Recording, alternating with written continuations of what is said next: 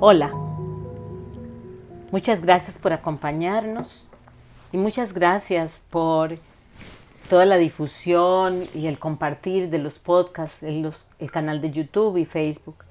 De verdad que entre todos estamos tratando de llevar más luz y claridad a más lugares y creo que esa es la intención. La intención de estos podcasts es poder estar al alcance de las preguntas que muchas veces tenemos en mente y que no sabemos cómo poder aclarar o cómo solamente contraponer con otra persona. Hoy la persona que nos acompaña, de la cual me siento muy orgullosa, es mi hijo. Mi hijo es un profesional de la psicología, como hijo mío que es, no trabaja desde la línea que yo trabajo, tiene una posición diferente, es bastante racional, es directo y me parece que nos puede aportar muchísimo con sus preguntas. La intención de nuestro trabajo no es tener un guion predeterminado, sino por el contrario que las preguntas tanto de la persona que entrevista como mías sean de ese instante y en ese momento. Muchas gracias, Die, por estar aquí conmigo. No, muchas gracias a vos por, por invitarme y, qué bonita oportunidad realmente de, pues, de intercambiar con vos cosas que muchas veces hemos hablado, pero tal vez nunca desde una estructura como esta.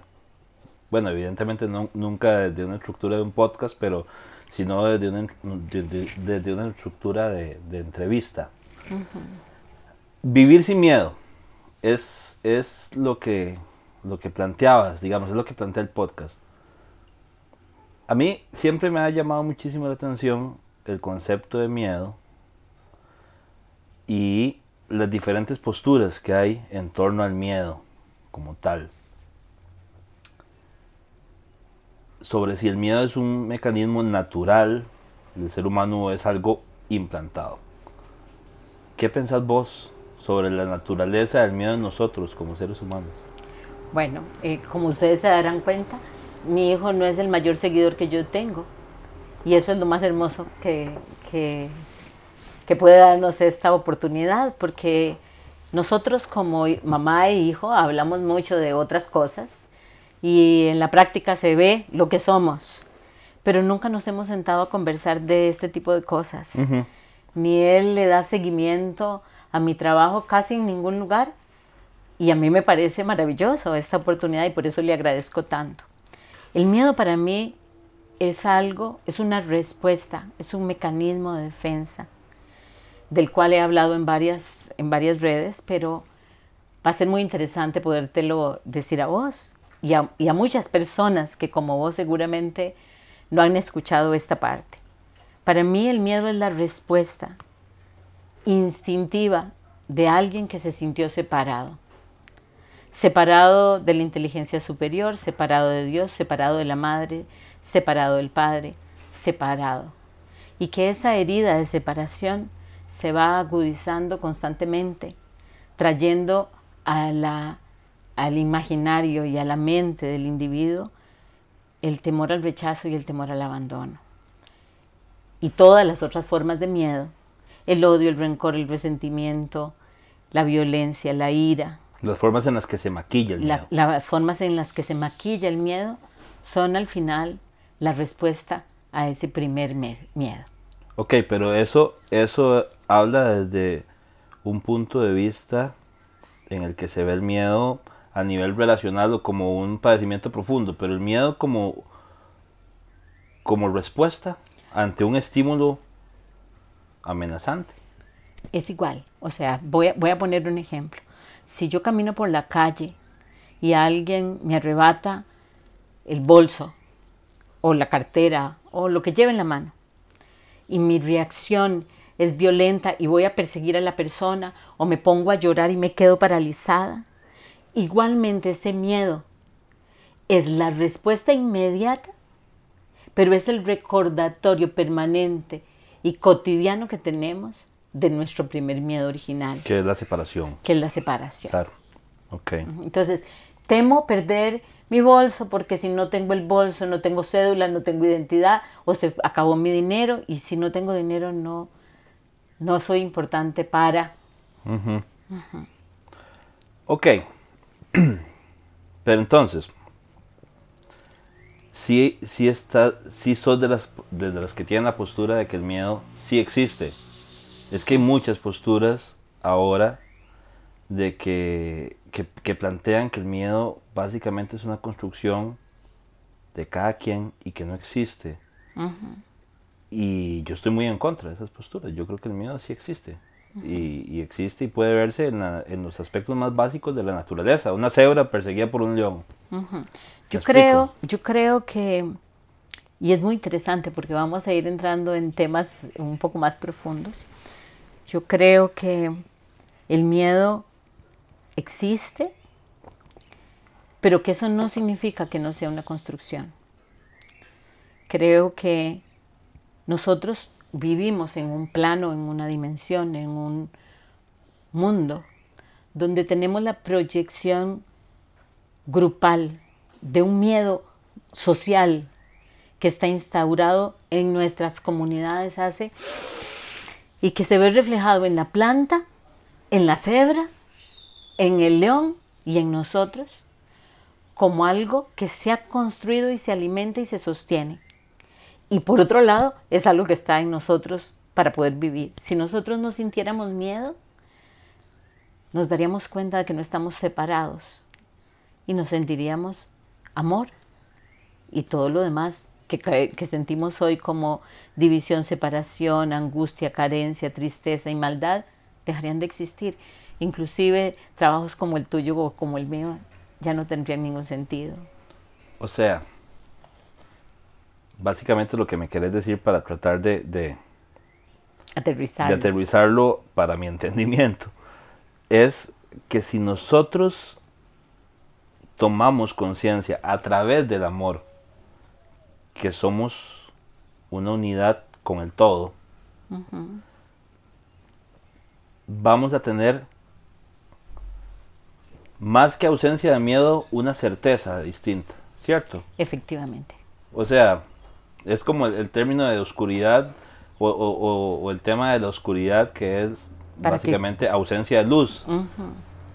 el, no miedo básicamente es la presencia de la certeza. La, la presencia del amor, que es la certeza absoluta. Ok. Ahora, porque a esta conclusión debimos haber llegado al final de la conversación. Pero para devolvernos un poco atrás, ¿qué son los principales elementos que alimentan el miedo comúnmente en nosotros los seres humanos? Todas las formas de separación que existen, todas, y, y desde las más superficiales, como perder mi trabajo y quedarme sin qué comer, o cómo no mantener a mi familia, si nosotros cogemos ese, ese, ese hecho y comenzamos a desgranarlo, vamos a ver que ese persona, ese personaje que está ahí es y teme porque los suyos lo abandonen. ¿okay? Hasta eh, el miedo al escenario, el miedo a hablar en público, el pánico, las personas que tienen eh, crisis de pánico, todos esos, todas esos, esas formas de miedo que además nos hacen herir a los otros, reaccionar mal, juzgar a los otros, porque parte de lo que hacemos es que este miedo lo ponemos afuera. Y lo ponemos afuera y entonces tenemos jefes que nos maltratan, esposos que, que son violentos, en el mejor de los casos. En el peor de los casos vamos acumulando ese miedo afuera y adentro y tenemos guerras, hambre, gente que muere.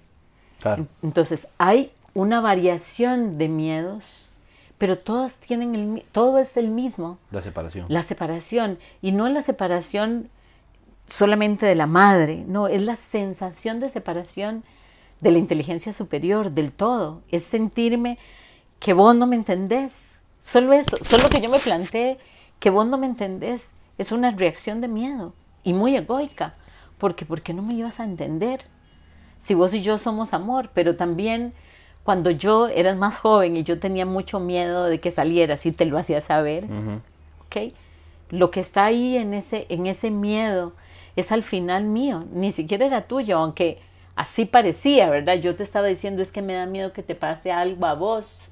En realidad eso no es real, no es que le pase algo a mi hijo, es que voy a hacer yo si a mi hijo le pasa algo. O sea, es ese, ese constante ciclo que termina siempre en lo que yo siento. ¿Y por qué yo tengo miedo de que a mi hijo le pase algo? Porque yo siento que si mi hijo le pasa algo o se muere, yo dejo de estar con él y eso no es real.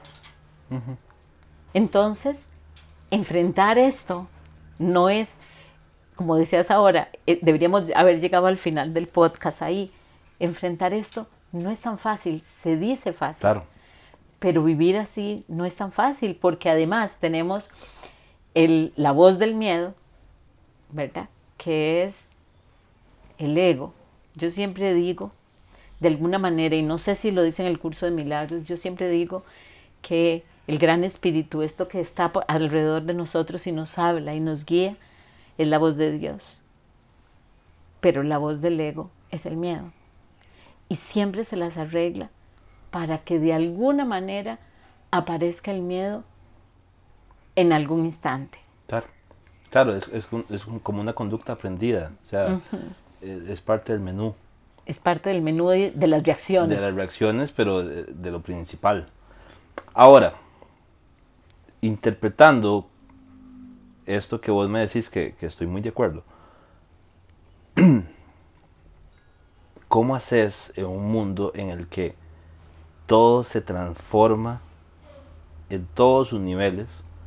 de una forma, además, muy constante. Y esas transformaciones pueden ser interpretadas como rupturas, no como transformaciones. O sea, la transformación de una, de una relación, la transformación de una carrera profesional, la transformación de una familia, la transformación de nuestros cuerpos, la mayoría de veces, lejos de ser interpretadas como rupturas son, digo, como transformaciones son interpretadas como rupturas para nosotros. ¿Cómo hacemos para, de una manera aterrizada, no, o sea, cambiar el chip y entender que son transformaciones de, de, un todo? Bueno, yo creo que lo primero, de lo primero es construir una red de creencias propia. No exportar ninguna red de creencias es sacar el espacio y el tiempo conmigo para decir, ¿qué creo yo? Yo eh, en el curso de milagros y más adelante lo vamos a hacer por aquí, voy a dar una explicación de cuál es mi red de creencias. Y ojalá a alguno le sirviera de punto de referencia, pero sería pésimo que alguien la coja y la absuma como propia, porque si es una red exportada o alguien me la da y yo la asumo, me pasa lo mismo con otras redes de creencias que se han construido y que han terminado en la culpa y el miedo, aún más. Entonces, construir una red de creencias me da una red que me sostiene y que el mundo cambia vertiginosamente, pero yo tengo una explicación sentida, más que interpretada intelectualmente sentida, que se vuelve un eje vertical entonces todo puede cambiar alrededor, incluyéndome a mí y mi cuerpo, mi muerte y mi vida, pero como tengo un eje central que yo construí, eso lo va a volver, siempre me va a dar una visión desde ese lugar donde yo estoy viendo. Vos sabes que yo nunca lo había pensado así hasta, en, hasta este momento. Cuando me hablas de red de creencias, ahí tal vez te vaya a llevar un poco la contraria. Porque ahorita pienso que todos tenemos una red de creencias. Yo creo que lo que hay que elaborar es una red de creencias sana, que es distinto, me explico, o sea, porque muchas veces las redes de creencias que tenemos son las que se nos vuelven nuestras mayores enemigas. Bueno, yo creo que tenés toda la razón, o sea, no, no me siento todo lo contrario, además si pensás diferente a mí me parece rico para esto, pero creo que tenés toda la razón, en realidad yo, yo lo diría, ni siquiera sé si sano. O sea, tal vez. es consciente. Exacto, lo que creo es que, o lo que me parece, es que el camino sería como aprender para desaprender. O sea, primero aprender cuál es mi red de creencias. Tomar conciencia de ella. Tomar conciencia de ella, exacto. y desaprender lo que tengo que desaprender de esa red de creencias para crear una red de creencias sana. Claro, que además debería caracterizarse por una revisión permanente de esa red de creencias. O sea, si yo en alguna vez, si alguna vez pensé que, por ejemplo, yo hace muchos años, cuando eras muy niño, yo te enseñaba que todo era energía. Yo sigo pensando hoy que todo es energía. El que no lo piense, que no prenda la luz del cuarto. claro, pero, pero todo es energía. Claro. Okay. Sin embargo, hoy ese todo es energía tiene unos matices dimensionales para mí que no son los mismos que cuando eras chiquito. Cuando eras chiquito yo te enseñaba toda esa energía como si todo fuera plano. Me explico, aún diciendo que estoy hablando de energía. Hoy... Tiene un matiz más dinámico. Mucho más dinámico, mucho más cambiante y una comprensión de un mundo multidimensional y además interactivo, realmente interactivo. Entonces te pregunto, ¿qué crees vos que en la elaboración de una red de creencias sana tiene que ser fundamental? Yo creo que lo primero que yo necesito en esa red de creencias es una descripción sentida de quién soy yo y de dónde vengo. O sea, yo creo que hay preguntas básicas, que el otro día alguien me habló de Bukai y de un libro que se llama Las 20 preguntas de él. Yo, a mí me lo regalaron, yo lo tengo, me lo regaló Luis Yacachuri eh, y no lo he leído. Eh, eh, me tengo que reconocer en ese lugar. Pero pero son las preguntas básicas. ¿Quién soy? ¿Qué quiero? ¿Para dónde voy? ¿Con quién? O sea, es ¿quién soy? ¿Quién soy yo con respecto al universo? ¿Qué incidencia tengo? ¿Cómo me veo a mí mismo? ¿Qué es mi mente? ¿Qué es mi cerebro? Eh, ¿Quién es la inteligencia superior? ¿Hay una inteligencia superior? No temer preguntarme esas cosas. ¿Me explico? ¿Y qué quiero? ¿Qué quiero de verdad? ¿Cómo lo siento? ¿En qué parte de mi cuerpo resuena lo que quiero? Qué quiero hacer, cuál es mi dirección eh, y con quiénes, con quiénes quiero ir. ¿Quiero ir solo eh, o quiero ir en pareja o no quiero ir eh, acompañado de una persona, quiero ir acompañado de mi perro? Quiero, no importa, no importa. Y preguntarme cada tanto tiempo lo mismo. Claro. Porque, porque no puede ser igual a los 20, a los 30 y a los 60, ni a los 80 oyendo el podcast de, Hernán Jiménez, de La Madriguera, pensaba en las personas de la tercera edad y en su propia red de creencias. Si uno lo escucha, es, tiene una ternura profunda, pero al mismo tiempo presenta adultos con miedo siendo valientes. ¿Me explico? Y desde hoy, desde mi creencia, yo diría, no deberíamos ser valientes, solamente deberíamos ser amorosos y entender que el, amor que está en todas partes y que todo es, nunca nos haría daño, porque el daño no puede existir, porque la inteligencia superior es amor. ¿Me explico? Pero esa es mi red de creencias. Yo no puedo llegar a doña Hilda y decirle, no piense así, no sienta así. ¿Me explico? Por eso creo que hay que, es uno el que tiene que hacerse estas preguntas. O sea, lo que va a medir qué tan sana o no sea tu red de creencias, independientemente de qué elementos la nutran, es qué tan armónico sos vos. ¿Y cuánta paz tenés? Por eso, o sea, que, en qué tanta armonía vibras, por decirlo así. Eso va a ser la respuesta. Claro. No, no, eso va a ser como el, no sé cómo se puede decir, el armoniómetro o lo que sea. o sea, eso es lo que va a medir ¿qué tan alineado estás vos con tu red de creencias? Claro. Eso es lo que entiendo. Eso exactamente, lo estás diciendo perfecto. O sea, cuando, cuando yo realmente he hecho de esta red de creencias algo, algo adecuado, el reflejo en mi vida es la paz. La paz y la certeza. ¿ok? Ahora, tu paz y tu certeza al principio pueden estar acomodadas en que tengas buena salud, en que tengas dinero, trabajo, eh, y eso te diga, ah, mira, yo estoy, tengo una red de creencias perfecta. ¿okay? De pronto va a pasar una situación y crítica. cuando ya no te sientas que estás, que, algo no suena armónico ahí, que Tu trabajo es con vos. Y ¿ok? reestructurar. y reestructurar. Eso te va a dar una cuestión de cambio. eh, y yo le digo mucho a las personas que vienen a Satori y que trabajan en Satori, es que casi no tenemos tiempo para meternos en problemas con otros. Tenemos tanto que trabajar con nosotros. Si, entendemos que lo, que está pasando afuera es mi reflejo y me peleo con alguien afuera y mi pregunta no es, ¿qué tiene que hacer él para cambiar? Es, ¿qué tengo que hacer yo para no recibir e- e- esa imagen? ¿ok? Porque yo me comienzo a convertir en el responsable de mi propia realidad. Entonces es muy dinámico, es, es dimen- dimensional, es permanente, es constante. ¿Significa eso que te vas, que siempre vas a estar en paz? No, yo creo que mientras que estés en un cuerpo, un día amaneces y decís, wow, amanecí con miedo, e inclusive lo vas a notar. Pero ese día entonces te toca trabajar con vos, a vos con vos y acordarte que sos amor, No, y entender además el miedo como una emoción. como una emoción, explico? O sea, exacto. Pero si, si pueden convivir desde esta perspectiva, te pregunto, si voy a cambiar el tono, si pueden convivir la paz y el miedo. Claro. Entonces, no solo pueden a convivir como pueden convivir esa paz y esa armonía y la tristeza profunda. profunda y el problema y la crisis y la separación y vos podés enfrentar esa separación con paz.